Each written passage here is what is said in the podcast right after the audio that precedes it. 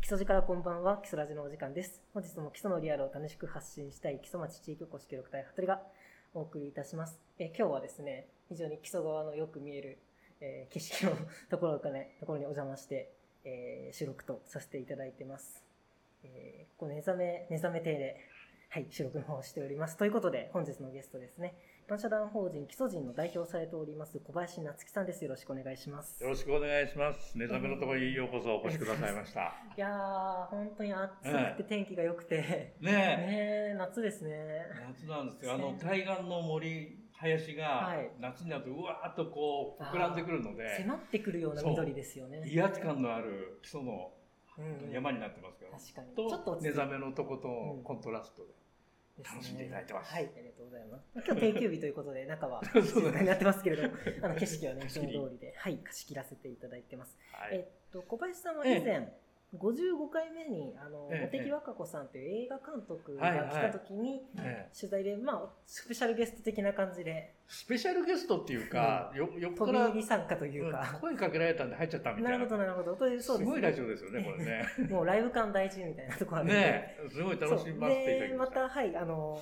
ゆくゆくじっくり聞きたいなと思っておりましてあで今回まあ実はちょっと基礎ラジと基礎人さんでちょっとこうコラボのそうです、そうです。あの企画があるということでまあそういうこともありまして、本日えっ、と堂々の小林夏樹さんゲスト会ということでよろしくお願いしますありがとうございます。はいなんでそうですね、あの基礎人さんのされてる、まあ、あのフリーペーパーとか、あとはうんここの目覚め亭のなんか運営とかの話とか、あとはそういうフリーペーパーのできるまでの話とかも、はいいろいろ聞いていけたら面白いかなと思ってうわまーいす。ろいろ聞かれちゃうんですはいね。いつも聞く側だと思いますが、 そうそう。ち今日ょっとは緊張してます。はい、よろしくお願いします。 あはい、どうぞどうぞ。えー、とということで、どうしましょう、もうじゃあざっくり、まあ、基礎人、これを聞いてて基礎人知らない人いないと思いますが、あえーー、と基礎人につい。て、ちょっとじゃあ、概要の方をえお願いします。えっと我々基礎人っていう基礎の人と書く基礎人っていう団体自体が2015年に生まれまして2014年一つ前の年に基礎ではやっぱり大きな災害がありました御嶽山の噴火災害もちろん皆さん知ってますしはい渚の土石流災害っていうのもあったりして、うん結構大打撃受けた上でやっぱり観光とかも落ち込んでいってどっちかっていうと元気がそがれるっていうような感じだった中で仲間と一緒にちょっともうちょっと気持ちだけでも右肩上がりになるようなことやろうよっていうことで基礎人という団体を作り2016年次の年からあのこのとりあえず、えーなんかみんなを元気にできるようなうんみんなつながれるようなものを作っていこうっていうので情報誌基礎人をなるほどやってみようかって始めじゃたんあですね、今6年目ということ6年目ですね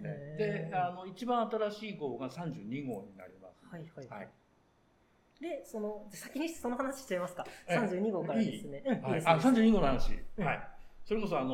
それでちゃんとそうですコラボってあ のはいえ一ーと応基礎ラジで毎週毎週いろんな人に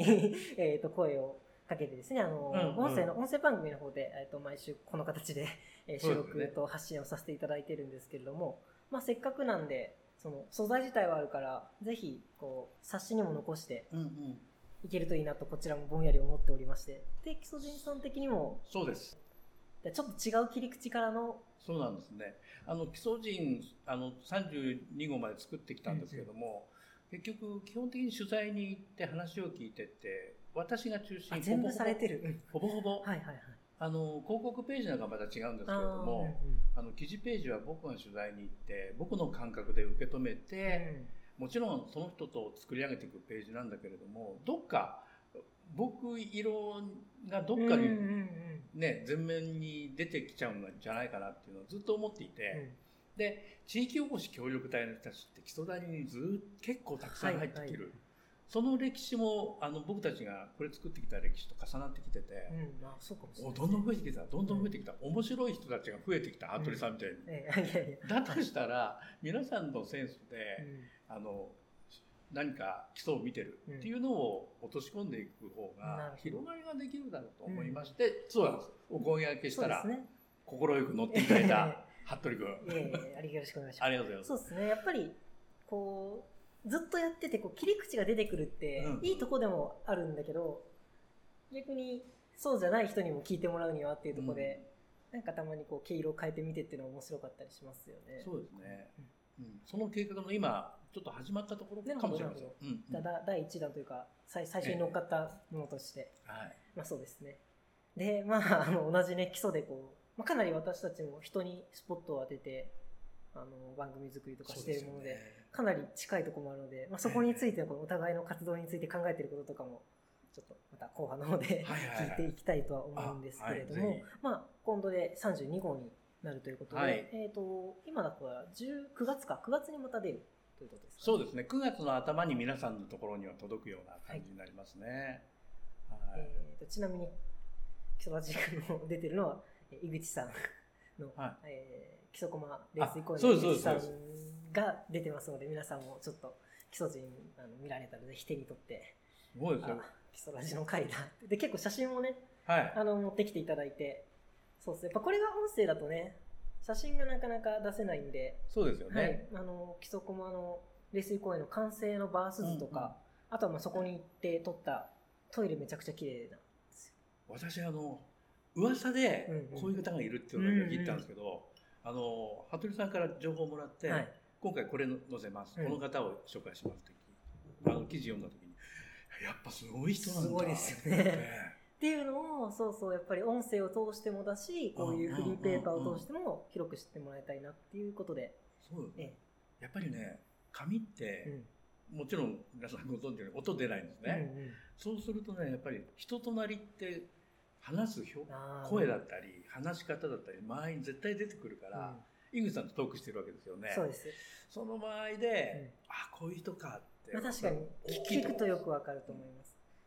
まあ、逆にねその紙のいいところでねこそううですね写真が載ったりだとかあとやっぱり物が残るあとやっぱ時間がその全部意味のにそこまでかからないし、あとは人に渡せたりっていうのもいいですよねそうですね、やっぱりあの紙媒体は、まあ、高齢化が進んでいく基礎なんですけれども、ご高齢の方ってやっぱり読むって一つのあの一日のサイクルの中のなるほどなる一つほどの大事な部分に置いてるような気がするんですね、うん新聞が読まれるのと一緒で、はいはい活字としてうね、ん、だからそれやっぱり子供たちもそうなんだけど、うん読むことで入る情報っていうのいはややっぱりなくなるわけじゃないのでそうですね、うんあのビジュアルを見たり読んだりするっていうあと僕らは複合的にあの テレビだったりラジオだったりネットだったりで情報をいろいろ集めてるけど、はいはいはいベーシックなところの読みはあの消えないだそうろうでなすといねう、うんうんことかなと思ってねやってるんですけどね、まあいろんな切り口でねいろんな発信ができていくとはい面白いなっていうところででだから本当に一つ同じスポットにこう別の角度から光を当ててみたらもっと面白いんじゃないのみたいな楽しみ方もできますよねきっそとう。ですねなんか本そ当うに両方見てもらえるといいなっていうのを、そうですえねえ、あの基礎人さんの方に載ってるのにもその視聴はこちらといって QR コードを置かせてもらったりもしてますしそうですねそうですそうですあの読んでもらえばページの中に QR コードがあっそうですねて大体大体案内がいくようになっている、まあ、ぜひ、ええぜひ9月になると多分基礎中で 見られると思うの見られでるのではい、あのぜひこれ第1回ってことで第2回第3回そうですねまた ぜひよろしくおよ願ろいししくおます願いします。はい。ということで、まあ、今、 えっと32回からそういう試みということになったわけですけど、えええっと、その始められた時が、まあ、大竹さんが噴火して元気がないよっていうところで、うんうん。まあ、やってこうっていうところでどうしてフリーペーパーということに行き着いたのかという。まあ、フリーペーパーなので、無料で配布するっていう形で、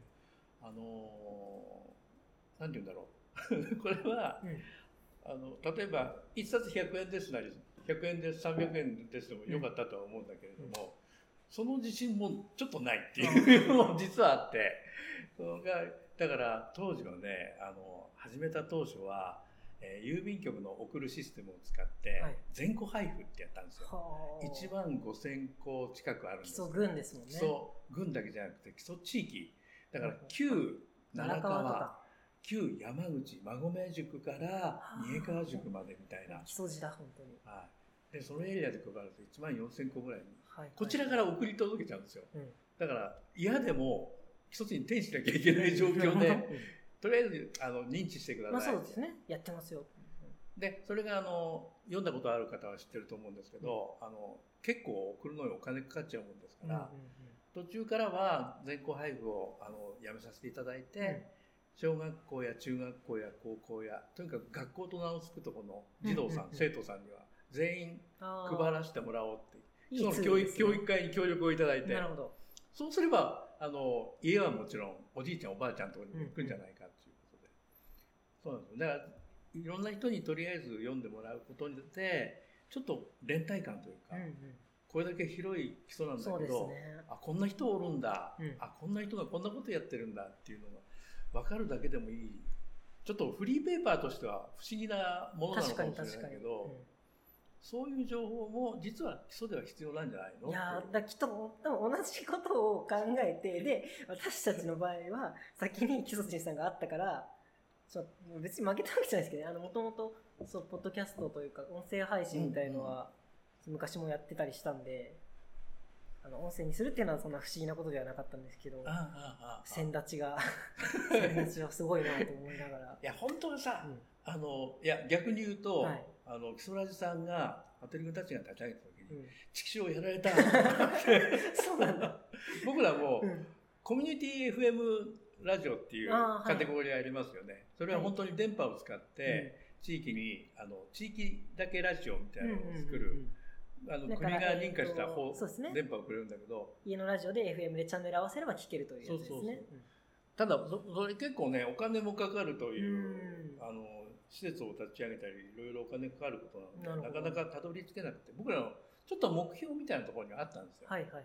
そしたら時代は進み イ ンターネットで。ポッドキャストというのがあっうんあり、インターネットですぐ届けられるっていう。今まさにそこに出ちゃってるっていう自分が、あれなんですけ なるほど。どでもそうなんですよ。最初の方からじゃあ、うわ、やられたみたいな。やられたもうやられた感満載。へでもー、うんうんあの、僕たちもし声をうん、声で基礎人やるとしたら、今はもうやっぱりインターネット外せないし、スマホ外せないとしたら、そこをどあのステージにしてやっていくのは自然だなとは思ってまあそうですよ。ね。だからもう、服部君たちに、うん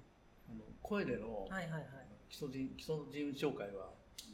お任せえするしこうやってコラボできるこーとそがうで嬉すしね。いです逆にだから紙で何かしたいことがあればここに頼めばっていう風だし、逆もまたしかりだと思うんですそうけそうどそう。うんうん。なんか、そうですね。似てます理想的な形になりましたよね、だから。そうそうそうそううんうん。自分もそうだな。お金さえあれば合併吸収したいなと思ってるんだけ どお金全くないんいでやいやいや、そうそなんれですは井口さんに任せようあそう両方されるかもしれない。 はい。えーで、えーと、だから始めもられて、えーと、うん最初はだから、えっ、と、全国配布して、今はいろんなとこに置いているという形ですよね。そうですそうですどんぐらい、な何本ぐらい冊数ですかはい。は1万部作ってへーはいそのうちの30%ぐらいが、あのさっき言ったあの小学校小学学学校校か関係で出ていって、あとは道の駅だったりあのお店だったり、うんうんいろんなところいろんなにところで見ます。うん、配置させてもらって持ってってくださいっていう感じにしてますね、結構、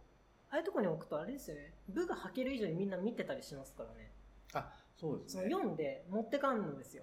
あー読んで読んで満足してそこに置いてくってパターンが意外とあってでも見たら持ってっていいっすよって言うんですけどあ確かにそう意ね外とねで結構基礎の場合道の駅って国道19号線沿いに結構あるじゃないですか、はいはいはいそうするとあの関西、えー中京方面から来る人うん関東から来る人もいて、そうですねどちさらすがも昔の中山道ですよね、両方から来るから持ってった人が自分の家で読んでへー感想を大阪からよこしてくれたりするんですよ。おお嬉しい基っす礎ね人通ったら基礎人があって初めて見ましたとかね、そうそうそう基礎の特色の一つですよねだから確かにこういうペーパー日本の真ん中だからうんうんなんどかっちちょっにとも行くしそうですね紙はだからそう持って帰れるっていうのがそうなんですよ大ねきいですね確かに、いいですねうんうんでもこの基礎ラジだってこれまあ今回持ってってくインれてターネットだからうんあそうそうそうどそこうに行か行こうと聞いてくる QR から飛んでくればで一回ポッドキャストさえ登録録すればあのポッドキャストって登録しちゃうとこう毎週アップされると通知がいくようなあそうかそうまかあ、いろんなアプリあるんですけどそう通知が行くやつもあってホストが勝手にそうなんです聞いてもらえるかなっていうところもあってそうすると基礎人よりも多分基礎ラジが有名になってくるって可能性どうでしょう どうでしょうまあインターネットでその逆にラジオ絶対聞かないって人いるんですよいると思うんですよ別にそれはそのどんなにいい番組かどうかじゃなくてもう習慣としてその音声を習慣的に聞くっていうのがない人っていると思っててそうです、そうねいうところにもこれでリーチできるっていうのはすごいうん良かったなってそう思っていてなんで、えお互いに頑張らなきゃいけないってことですー、よね切磋琢磨お互い ね本当にお互いを周知できるそうようでにすよねお互い頑張るともう片方も自分もうまいというはいはいいい関係性ではいなっていけるかなっていうところで そうですね頑張ります、うんじゃあそんなこんなで、えー、とだから季節に1回えっ、と初めはね年に6回今季節に1回になってるんですけど、最初の最初2年ぐらい、えっ、と1年ねちょいかいやそうですね2年ぐらいは、2年3年ぐらいは年に2 6月に1回出してて、はいで今は期間誌ということでそうです春ね先、うんされているということですね。そのこういうフリーパフリーペーパーができるまでなんですけど、はいはちょっとい自分もあの音声番組作るものとしてどんな風にこう一冊出来上がっていくのかをちょっと聞きたいなと思って。ああこれね本当に初めの頃苦労して僕はあの出版社に行ったとかそういう経験はないので、はいはいフリーペーパー作るあのー取材してそれを例えばテレビだったうりんラジオで出すっていう仕事はしてたんですけど、はいやっぱりペーパーの場合ページをめくるめくっていってどんどん読んでもらうっていう形式にうん自分の取材したものを落とし込めるかどうかっていうのがすごく不安で始めていったんですね。そもそもだから畑がまたちょっと違う違うメディアはされてたけどはい音声とか映像だったから、ええあでも一緒にやってる山田博さんが、あの印刷そっかあそっかのそっちのプロで、でスタッフさんもいて、うんうんページは僕に任せてくださいって言ってくれる人がいるんで、あだったらって取僕材には取材にちょっとあの宣伝できたようなは形あで、でもこう初めの頃基礎人です、すいません、取材させてくださいって、もう怪しまれるじゃないいでやすか。そうですよねうちねは協力隊っていうのがあったんで、あはいはい、あの町がバックに、まあ、ついてるわけじゃないけどその地域の人からするとそうそう基礎町協力隊っていうと、聞こえがいいですよちねょっと水戸黄門の印籠みたいそうなそうそうそう本当に協それ力隊はです。めっちゃありがたく使わせてもらってるんだけどそう言ったけど確かに何もないとそもそも誰状態俺も協力隊の基礎人ですって言えよいやいや。 ダメ人を選んで きてあげますかあげます協力隊ので、そう。で、例えばでも、あの、対象としてあなたを取材しますって人にはアポイント取っはいてはい行きますから取材させてもらえるんですけど、うん基礎人の場合って、あの、お読みの方は知ってると思うんですけど、下にずらーっと顔が並んでたりするんですよ。で、顔をたくさん載せようっていううんコンセプトはあったので、それをずっとやり続けるために、一人一人にちょっとすいません、基礎人ですが、笑顔ください。これがとっても怪しくて、確かに顔集めお子さんの笑顔って素敵なのでうん撮りたいんだけど、周りに親がいないと、これ絶対怪しいおおじそれはさんじゃん。だそなかうんらそれがね、結構時間もかかったりして ね。あー確かに今でこそあわかりますそもんね。あ、あ、あそこのことねってなりますもんね。その基礎人です、顔撮りたいんですって言われたら、うんあ、そうあですそこに乗るんだってなるから、あれだけど、最初の方なんか、顔だけ撮ってどうすんだってなりますもんね。うそうそうそう向こうからしたら。初めちょっと心折れそうになってるんですけ どそういうそうだよ な。でもそうですね、最近は確かに、ああ、キサチンさん、あそこのちっちゃいもう知ら名れて前るか乗ららないやつだよね。で、まあ、それぐらいなら、みたいな。うん確かに。そういう苦労はありましたけど、うんでも基本的にやっぱり昔からやってきた仕事が人に会って、うんその人のパーソナリティをできれば自分に教えてもらって、うんそれを表現するっていうそこは変わってないんで、やっぱ人に興味があったってことなのかなってそうですよね、うん振り返ってますけどね。なんかそういう取材行くところのこう選び方とかっていうのはどうやって見つけられるんですかもう本当にいろんな方から情報をもらったり、で僕もあの地元紙読んだり、はいはいはいあの人捨ての部分がやっぱり多いかな、でやっぱり自分もこの情報誌の場合基礎地域をあのカバーするのであんまり片方だ例えば北だけとか真ん中だけとあーか偏らないにようにはイメージしながらネタを置いていくんですけど。うんうんうんなかなかね、やっぱりあの基礎町だったら昔の4町村が一緒になってたりするので、情報量も多いか ったりするから、難しいですよね、うん、でも今回は、32号はあの実はあの南木曽町のお祭りとか馬込基礎あの東村島崎東村はいがはいはい生誕150周年なんですね。もあってその特集を入れたりしてちょっと南寄りな感じにはなってるんですけど、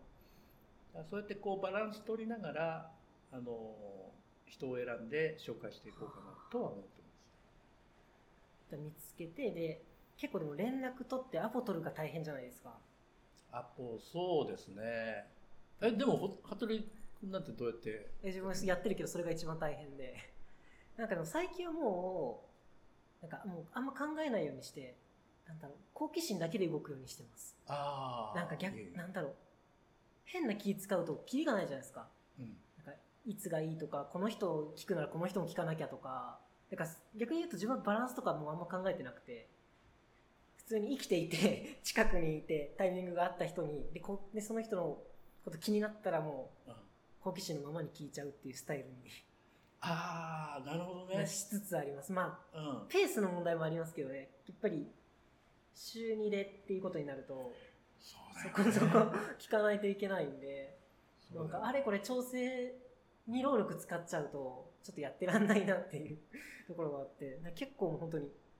手手当たり次第っていうは思わないんだけど、気になったところからっていう感じですね。でもラジオって、あの性格的に生が一番強いと思うし、うんうんうんそうそうそうライブ感が、うんだとしたらあんまりその人のことをリサーチしてから行くよりは、うん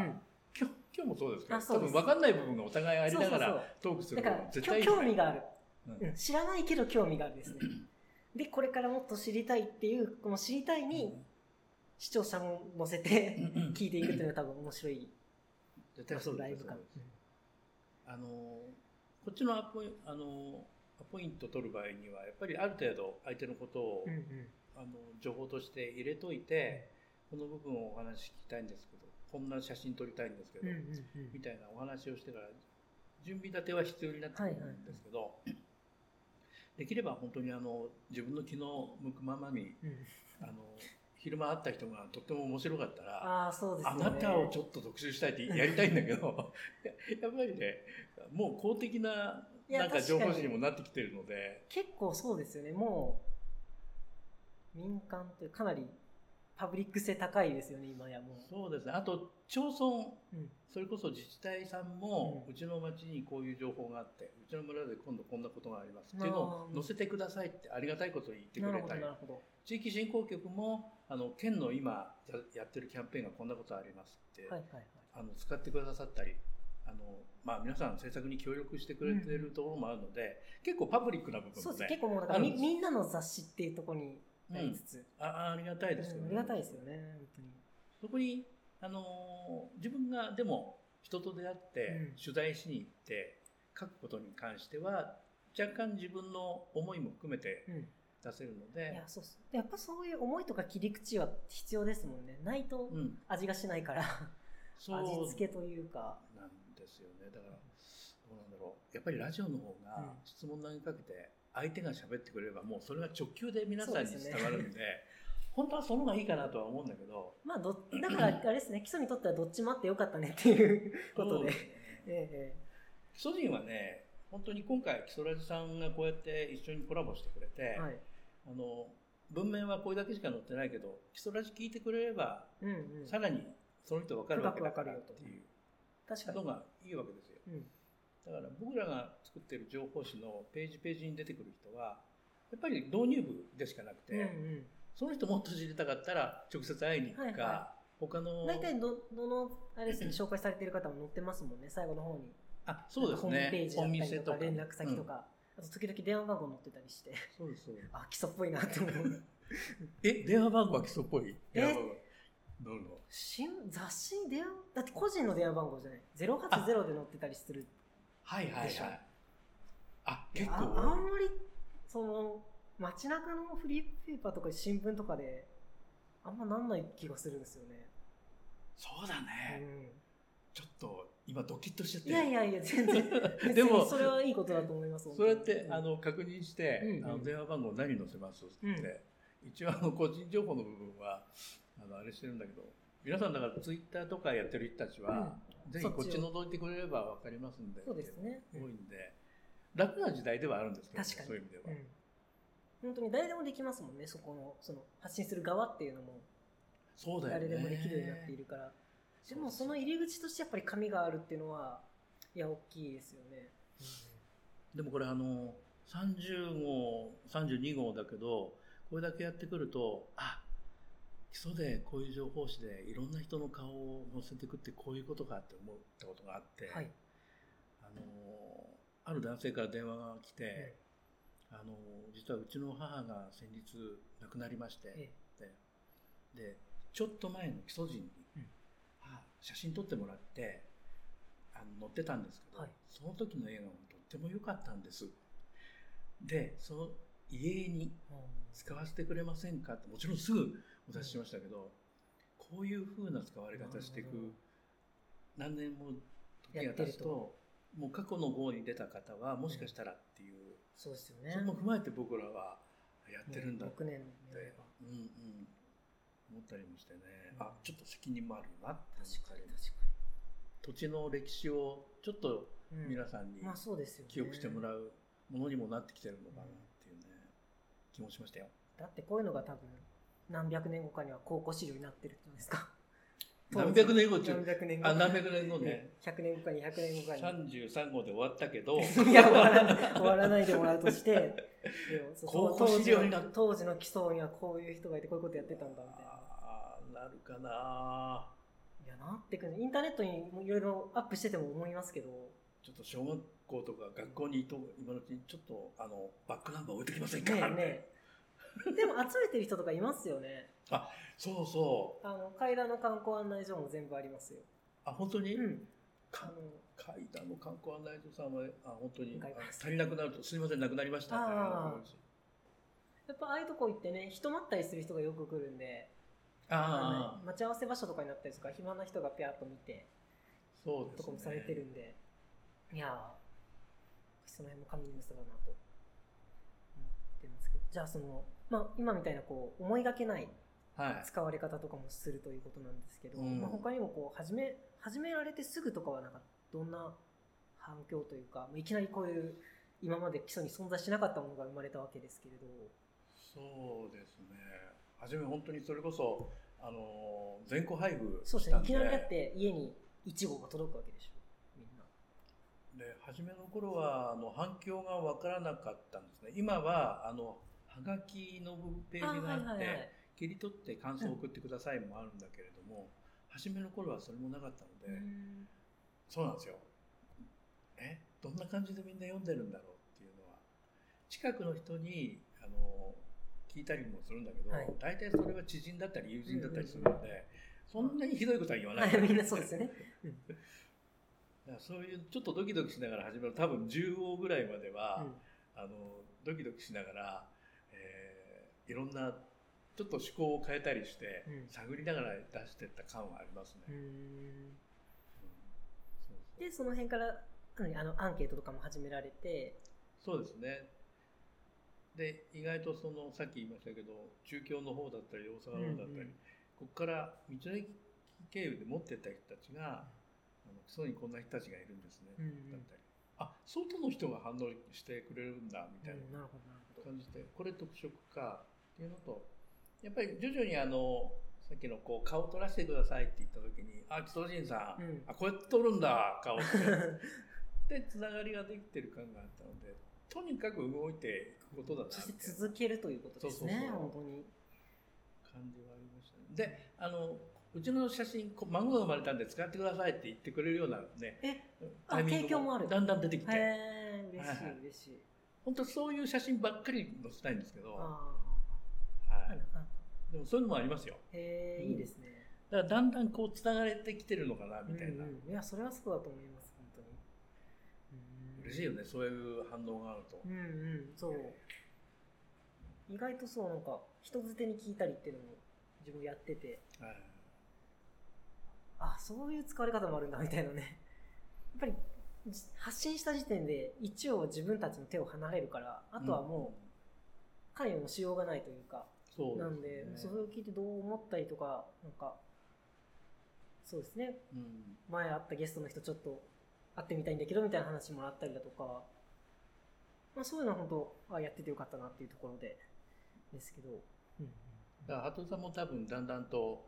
始めた時とは違うそうですよね。いや、本当感にじになってきてるのかなっていうのもあるでしなょ、ってきましたね。うんそうそうそうあとこの基礎人の場合あの一応フリーペーパーで、うんえー収入としては広告収入うんうんうもん。あるので、あの広告くださる皆さんはねやっぱり広いところに配られてこその広告ああ、そうですよね。都市部のフリーペーパーは大体そうなんですよね。あうんのまあだからそこはありますね。その好奇心のままに聞けるかどうかって。そうそうそうそそ。の、なんだかんだやっぱり読んでもらわないといけないうわけそうなんで。えすよでその広告主さんにとっていいあのえうん。情報誌であるのがベストなんだけどもそこばかりにあの心を注いじゃうとやっぱり記事として成立する、うんさせる部分が面白くなくなって。削られていく可能性もある、そこをね多分ここの人は心広くてあのありがたいことにあ、そうなんですねあ。の私と私の店とは全然関係ない人が紹介されてるけども、でもこの基礎人の動きに対してあーの応援も含めて出してくださってる方、はいはい多分ねか結構いらっしゃるっていうのもあって、うんそこはありがたいなとういうとこん。ろありますね。まあ本当基礎一丸となってって感じですよね、もう。そうですね。そあう。んまりちっちゃいとこで、なんか、やんや言い合っててもしょうがないなっていうのは。うん、本当にあのやっぱり自分たちの周りだけではこれ続いてこなかったなっていうのがあって、たくさんの方にこう応援してもらってるし、あの形あるなしに関わらず、かなりあの支えてもらってる感はあるんですよね。うん今までいろいろ取材されてきて、うん。なんかその取材した時のなんかお話、ええエピソードみたいなのとはなんかあったりしますかあ、取材それこそたくさんの方取材して、もうだって何百人ですよね。そうですね。で、あの、基礎に結構職人さんっていう匠って言われる人たちもいて、はいはいはい初めの頃はその匠を紹介するコーナーが、うんページが必ずあったんですけども、やっぱそういう方々のところ行くと、えー話聞くのもそうなんだけど、その人がやってる技を写真で撮るっていうのはやっぱり難しいんだなっていうのをね、僕写真もあの動画とか仕事で撮ってきたりもしてたんですけどもあのこういうペーパーに載る1枚の写真で的確にこの人の技を伝えるってうん。めちゃくちゃ難しい。難しいわだったらやっぱ動画の方がうん。ねその人の例えば3分ぐらいの技をじっと見てくれた方が分かりやすいそうよですね。それがむだから写真が難しいなっていうのはたくさんありましたけどねそれと表情がやっぱりコロコロ変わっていく話を聞きながら、はい。で一人で撮影し撮影とインタビューをしてるので、この表情欲しいっていう時に自分で写真撮ってないんですよねなるほど、なるほど。だからやっぱりああカメラマンとインタビュアーは2人あのそれぞれ別々の方がい いやってて。なことも思ったりしながら、うん、でも今も基本的にはお一人で両方そうでしすねて、されていくっていうふううにんで取材ができてでちょっとその文章だけ書いてあとはデザイナーさんの方に上げて冊子ができていくという感じそうですそうですうんはい。うん。さいううんん、あで広告部分も基本的に小林さんがされるんですか広告部分は、えー割合で言うと山田さん、うん一緒にやってる山田さんが、やっぱり、あの、あちこち動きながら仕事をしていああるなるのほで、どその動きと一緒にうん、そっちで、あの、お願いして、なるほどなるほどはい。で、広告なんだけれども、記事もっていう場合には一緒になってあー動いたりそうですっよていうのもねありますけどね。うん、そっかそっかそっちは冊子の側の方ですもんね言ったらそうそう。記。事と比べればそうです、そうですなるほどうんで大体そのスケジュール感的には今だから4ヶ月ん3ヶ月に1回ですけど取材してから出来上がるまでってそのさあやるぞってなってからどんなものスパンで、まず、ネタ起こしがありますよね。はいネタ探やりしま。すで次の号は何と何と何でいうんくまあ、それが大体365日ですもんねそうですね大体こうアンテナ張って生活してみたいなでですからその過去の方から、うんああんな人がいるこんな人がいるってあーピックアップされてて、で次の号ちょうどその人が何かイベントをやるああとでかすねですねその人的にいい時期うんに当てていくっていうですねですね方がいいじゃん、うんなのでまあ出る月が今度は9月の頭に出ますけどちょうどそのタイミングが一番いい人をやっぱり持ってくるっていうのも考えたりして、そうすると相手の当然ノリも良くなるというか、なるほどね。ええあの本当はね「何々がありました」ではなくて、うん。あのこの号が出て皆さんが読んだ後にいつこういうのがありますこんなのがありますうん。情報誌としてはそれを優先させたいんだけど、うんなかなかそこら辺は難しいところ難しいですよね。だって写真があるわけでもないし、そう自分もそう、最初はなんか、これからやるイベントとかを聞いていこうって思ってたんだけど、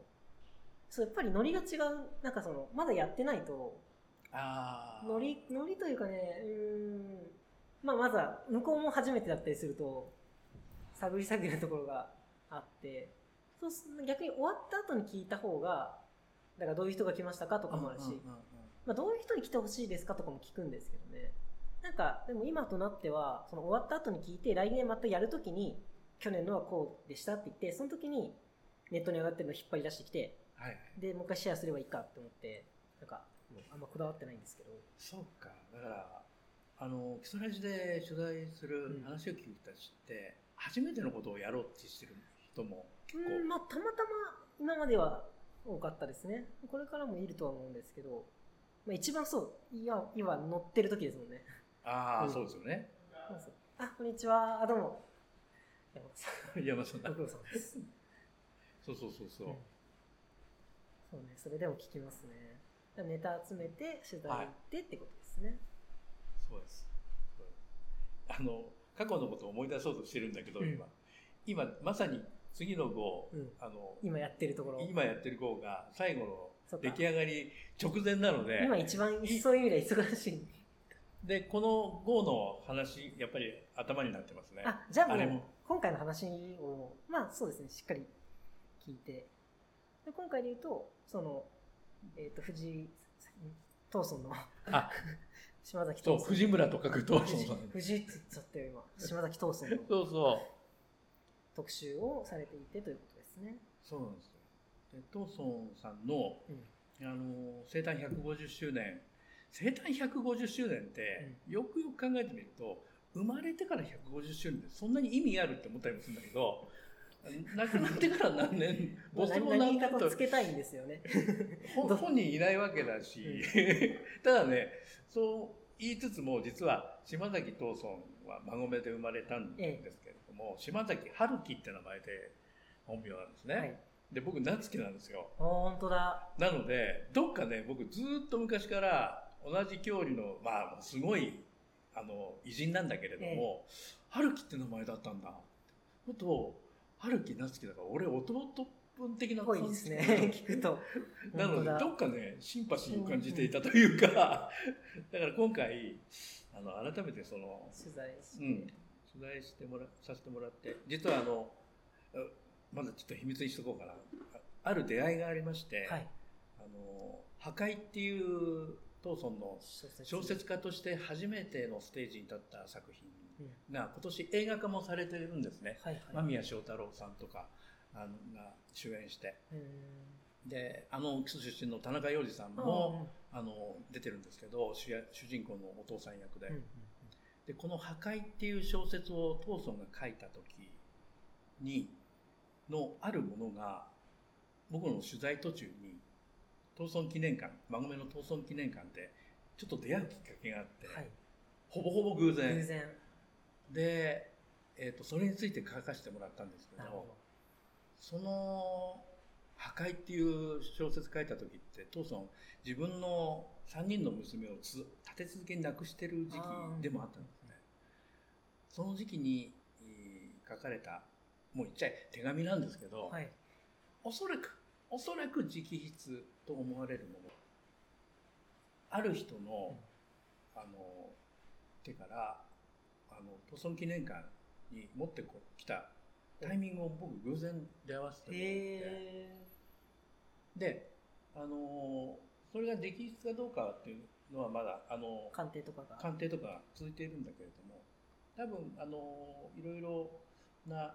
書かれてる情報からすると本人以外だろうと。にはありえないだろうなっていうもので、それがすごく貴重なもの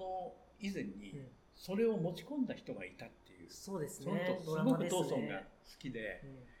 トーソン文学が好きで、私が持っているよりもここにあった方がいいっていう、はいあこういう人がいるまだ生誕150周年なんか遠い過去の人ではなくて、今でもその文学世界愛してる人もいるな、はいなんかそれが嬉しくてね、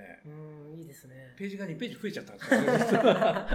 よぜひ皆さんがあのそんな増えたページも読んでいただけたらと思います。また読みます。へだからそういう時にあ取材こういう基礎人で取材してよかったなみたいなのーがあそっれたはり増えますわ。 増えますね。2ページぐらい余裕で増えそう。だからその自分が味わった感動というか、思いをこううん文字に起こして誰かに伝えるって作業またもう一度うんうんだんだん次元が違います。次元が違うよね表現に持っていく上でかなり悩みもしたんですけうん。ど、なるほど。ちょっとやりがいはやりがいだね、ええ、よかったです。それは。えうんーあとね夏祭りの特集で、はい。木曽福島の神輿まくりうんと、それから南木曽町の和知野神社っていうお祭りがあるんですけども、どちらも神輿があって、神輿まくりの方は白木の毎年作る作り直す神で輿で、、作って壊して。そうそうそう和知野神社の方は綺麗なそれはそれは綺麗なおみこしで350年200年おみこしだけでも200年伝統があるって言った逆ですね、じゃそう対照的あ。なおみ毎こし年なんで壊すよすと、ずっと続かっていくと。うんでも祭りやる人たちって本当にこのコロナ禍の中で、ねえ。あの巡行、ね、できるのを待ってたんだなっていううんうんのも取材しましたんで、大体3年ぶりですもんね、どちらも。そうそうそういや、本当に。 この夏はだからそういうのがいろいろできてよかったなって。本当だよ今もね、結構心配は心配ですけど、まあもそううやることはやってってっていう。コロナ禍始まった頃、うん基礎人写真撮りに行ったらみんなマスクじゃないですかああ、うん。まマスク取ってくださいっても言いにくいうし、んだから本当にマスク並んでましたよ顔のあー並びがこれもうダメかもしれない基礎人顔だ顔を出す情報したのにずっとマスクになったらもう基礎人やっていけないって思った時あった、うんまあそれもいつか高校学資料として。 あこあ、の一時期時代とし てね、てかな、なりますよね。今のテレビ番組とか全部そうですけど。マスクがなんかね何、十年後かに見返したら、あの時はってなってるんですかマスクね。ね、みんなしてるよみたいな。なるんかなって思いながら。そうなってくれればいいんだよそう本当にね、うんあの時はってね、早くなってもらえるといいなってとこですけど、まあ、とりあえず32回が次回、まだまだ続いていく一個の通過点ということで、まあ、はい今後のまあ目標とか、こうどうなっていきたいかみたいな。目標そうですは、はいやっぱりあのどこまで継続できるかわからないですけれども、やっぱり時代とともに、さっきのおばあちゃんのあの写真の話じゃないですけど、世代も変わっていくわけで、常にその世代の、その時代の人、基礎人がいるわけで。えーそれを見守って見守るっていうのはちょっとあれだな言い方として偉そうだなうんいやいやいやあ。の見つめていけるあーうん情報誌でうんあれればいいのかなと思いますだから書き手作り手も変わっていくし今回あの木曽ラジさんとコラボできて、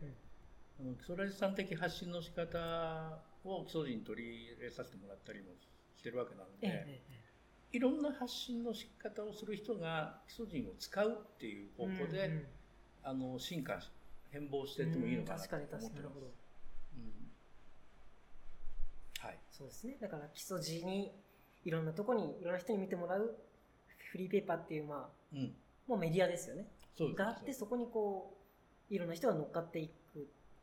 という使い方新しい使い方ですよね、そうだね。そういう広がりももう落書き版でもいいので、ああ自分を表現するのに使わせ て、なるほどさすがにあのこの落書きはわからんって言って止めるかもしれないけ ど、でもそうですね。でも今回も私写真と文章を本当送っただけであとはうんそのデザイナーさんがレイアウトいい感じにしてあ、これはレイアウトはあの和田口さんという優秀なページデザイナー方がいるんですね でも、あもうの、自分だって全部任せましたもんもうあんまりここここ考えてもしょうがねえなっていや、初め送ってくれたのは完成形なんだよ。完成形なんだけど、あの、基礎人だから、ちょっと人が先に人をして行とかねっておくと、写真が一つこっちに来るみたいえな、えええええいやいやいやあの、パズルみたいなところもあります。まあ確かにね何を重きを置くかみたいなところまでして逆に、だから、このインタビューをして、井口さんっていう、ほぼほぼ初めて会った人なんえっ、とね、去年に一回、その、シャンプー工場ができるよって、もうやってるよみたいな時に一度聞いていて、だから大体約1年ぶりに出て、まあまあでも、ほぼ初めてというか2回目というかですね。よくいろいろ聞き出されてるなって。好奇心と、あとやっぱこの人すごいとか、まあだから、なんか好きな映画を人に紹介する感覚かな。好きなものとか映画とか、あとまあまあ場所でもいいですよね。だから、基礎ってこんなすごいところなんだよの、まあ、細かい版というか。あなーのはかいな、はいはいそうだから自分の好きなものを他の人にも知ってほしいっていうのとあとは自分の知らないことをはし聞きたいみたいな結構好奇心塊の人そういやっていうのもなんかさい最近改めて気づいたなって いうんかそうあこれやりだしてやりいやつい最近ですねおうんそうそうそうそ基礎の人っう、うんて、、時々あの外から来た人に「あの夏人懐っこいですよね」うんって言われたり、うん逆に「ちょっと排他的ですよね」って言われたりもするはいあれ服部君どこだっけお生まはいえれ、っとね愛知県の安城ですあ愛知県はい、愛知県中京そうですのね方ですね基礎の人間のってどう捉えられてるのかなってあ思って僕は取材地元の人間だかあうら、ん地元の人間地元の人間に聞いてるからあんまりわからないかもしれないけど、うん外から来た例えば服部君みたいな人が基礎の人間に取材、えー話を聞くっていうとうんどんな印象を受けるんだろうって思ったりもするんだよあー地元の人で言うとなんかやっぱりやっぱり福島と平が主なのであーあんまりそれ以外のことが分かんないんですけどでも福島と平では全然違うなってもちろん思いますねそうですねそうそう福島の人は本当結構なんかいい距離感なんですよね、あうん、うん、そのうわ外から人が来てくれたって言ってビャーって来るわけでもなくはいはい本当だからあ宿場町なんだなっていうそのちょっと距離をがあってまあなんかあそのためにこういうこと頑張ってくれてるんだ応援するよでも別にどっかい行ったりすることに対して別に何ってわけじゃないみたいな、あはいはいなんかそこのこう来るもの拒まず去るもの追わず的なでもその来るもの拒まずだからその一緒になんかやろうって時は力を発揮してくれる方も多くって。多分そうだね、うん、だからそれは自分のその来る前の田舎イメージと全然違ってたんで、ここはびっびっくりだ来る前の田舎イメージはどっちかというと海田高原の、な。まあそうでも海田もそういう意味でイメージと違ったのはえっ、とねだから30年前ぐらいに移住してる方がいるんですよそこそこ。まあ、あのトンバングル期かなとかにペンションとか、海田高う原んねあとは普通に移住で来てる人とかがいてですでその人たちがもうその地域協議会の結構中心人物だったりしていて、うんうあそういうことってあるんだというかそういうのって全然ないもんだと勝手に思っていたからでもその人は本当にもう地元の人と同じですよほとんどうんあ扱われ方というか、はいはい、うんだから入っちゃうとこういうこういう風になんだろう一緒に階段村をつくもう村ですよねその時は階段村を盛り上げていこうみたいなのがあってでその自治意識っていうのが元移住者とかそういうの関係なくみんなにあって、うんうっんうんていうのは来る前は全然思ってなかったことですねでも別に排他的だなって思ったことはそんなないあと一番感じるのは階段の人ってすごい天気に左右されるみたいなあのあ冬元気ない ですよで春元気ですよ、それうはん、確かにその土地買い柄出買い出されだけじゃないかもしれないけどでも人間ってそうだよなって思うんですよ人間そうだしん、そだって全国的に見てもうん階段が今朝一番冷え込みましたって報道されるぐらいの場所だうからうんやっぱり冬の耐し伸び方うんで春が来た時の喜びの発散の仕そうあ方のなんかでもそれはね一番大きいと思あの春の嬉しそうなとこ見ててこっちもなんか嬉しいですからね、うねうでビジュアル的にも階段に春が来るとんうんあの草花もやっと5月の初めぐらいに咲いてきて、うん木そのままやっとゆったりと巻きに出られてみたはいいなはいのがあって、ビジュアル的にもあ解放されたねそう春ですがね来たねって感じがするからね冬なんか長くね厳しい冬が終えてみたいなその四季をだから体も心も全体で感じてるみたいのは階段の人に感じるところで、そうですね、うんあのやっぱり木曽町って昔関所もあったし、うんで今もあの合同庁舎があるごとく、うやっんぱりいやあの行政関係のものが昔からあって、はいそれは入る人もいて出ていく人もいてっていうのは、ずっと歴史的にもあったから、そうですね。それはねああのおっしゃる通りだと思うんです、あの入るものも出るものも拒まずっていうそういう宿命的なところがあって、うん、まあ宿命か、宿命。で中山道沿いの宿場の町なんかはやっぱり街道をい行ったり来たりする人たちはいるんだけれども、やっぱりそれも流れていき入ってきまた行くうんみ基たいな、本には、基本的には、その、京都の方から江戸の方へそうですそうよそうそうね。日高街道から出てくると。そうそうそうそうだからそれもやっぱり基礎の宿命的なうんうんうん感じだから、でもやっぱり土地柄はそれぞれあって人柄も若干うんこの土地だからこそかなみたいなのもあるから、うん、それは面白いかなでもそれ面白いですね、いやそうこれもこっちに来て気づくんですけどそうやっぱ町の方にいるとうん都市と田舎なんですよねまるでとあ都はい会の反対に田舎があって田舎の反対が都会みたいに感じるんだけど、に二極論みたいな感じにそなうっちゃそうそうそう、うんでも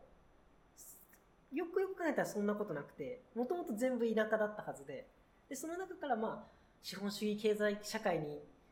特化していったのが東京大阪とか都,、はい都市と呼ばれるものだからうんうん都市はどこも似てるんだけど田舎は全然似てないというかっていうのをこっち来て気気づくというかあーだからそう東京だって多分下町とか自分の根っこがここだって思ってる人は、東京だけどここが俺の田舎っていうのあーは確かにある確とか思うにんいだよわね、ゆる都会とは違うっていうのは思ってるんですかねそうそうそうきっとねんんだから僕らも都会っていう時に僕も東京とか大阪にいた時があるから、あの大きな都市に行くんだって感覚はあるんだけれども、行っちゃうと結構そこにいる人たちってあの、まあ確かにそうです土ね。地土地の人だから、うん誰もビルの中で生まれて ないから。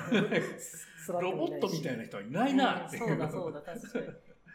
に。なんかその大きいもので見ちゃうと、まるでそれが一つの、 そうそうそうなんか、物体、生き物のように見えるけど、その中にやっぱ人がね、うんそういう小さく、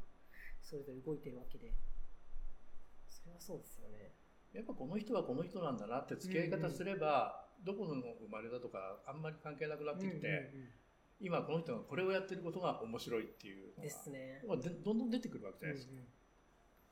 だからそれがこういう、田舎に来てもあったっていうのは良かったですね。ああーるあるとはあんまり思ってないで本当来てはるんもでしかしたらみんな退屈な人でさ、うん、俺もうすぐ出てくんじゃないかとか思ってなかったですかあ自分があこっちの人がそううんてかそこまでね何も考えてなかったかもな本当に、うんそうでそもうで逆もに来てみ僕たらら、うん僕らからすると地域おこし協力隊の皆さんってうん本当に自分が例えば工芸やってたり自分がこういう特殊な特殊だ特殊だったり専門のことを学んだ後に、うん地域おこし協力隊員としてここに来てくれるっていうなんでいいなな んで大丈夫楽しめるみたいなちょっと気使っちゃうぞはみいたはいいはいなところもあったけど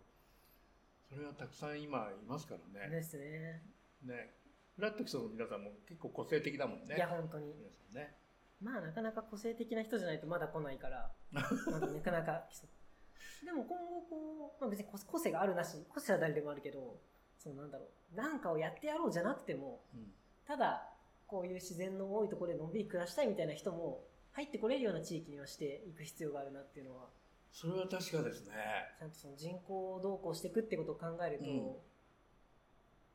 そういう方向にもでそういう人に対して情報が見えあのアクセスできる状態にあるっていうことは目指していきたいなっていうのは多分同じように あると思うんでそれが神だったり音だったりということですけれども、そうまあですそうねなっていくといいですよね本当に。そのちょっとでも助けになることができるんであればええ大変ね助けになってだって自分もこれ見てあこの人面白そうとかあ本当にありますよじゃああのクロスオーバーし始めてそう ますそうそうそうもう基礎ラジキでまあだって意識しないわけないです もんねこの同じようにまあ情報発信の部分で、うんうんえでえすねいい意味で切磋琢磨いや本当にお互よろしくお願いしますさせてもらえばいいのはかいも、、ということで、いい感じの時間なので、一旦じゃあ前半はこのぐらいにして、後半でまた、えー、と基礎人さんのされているフリーペーパー以外の活動でええですかとか、あとはあのあの小林さんの、ええまあ、どういう思いで、ここに、ここで生まれいた外に出て、うんメディアのことをいろいろ学んで、こっちに戻ってきて、そういったようなことを聞いていけたらと思ってますので、あはい後半はまた次回になります。ひとまず、えーと今回はこれにて、えー終わりにします。本日もありがとうございました。はいありがとうございました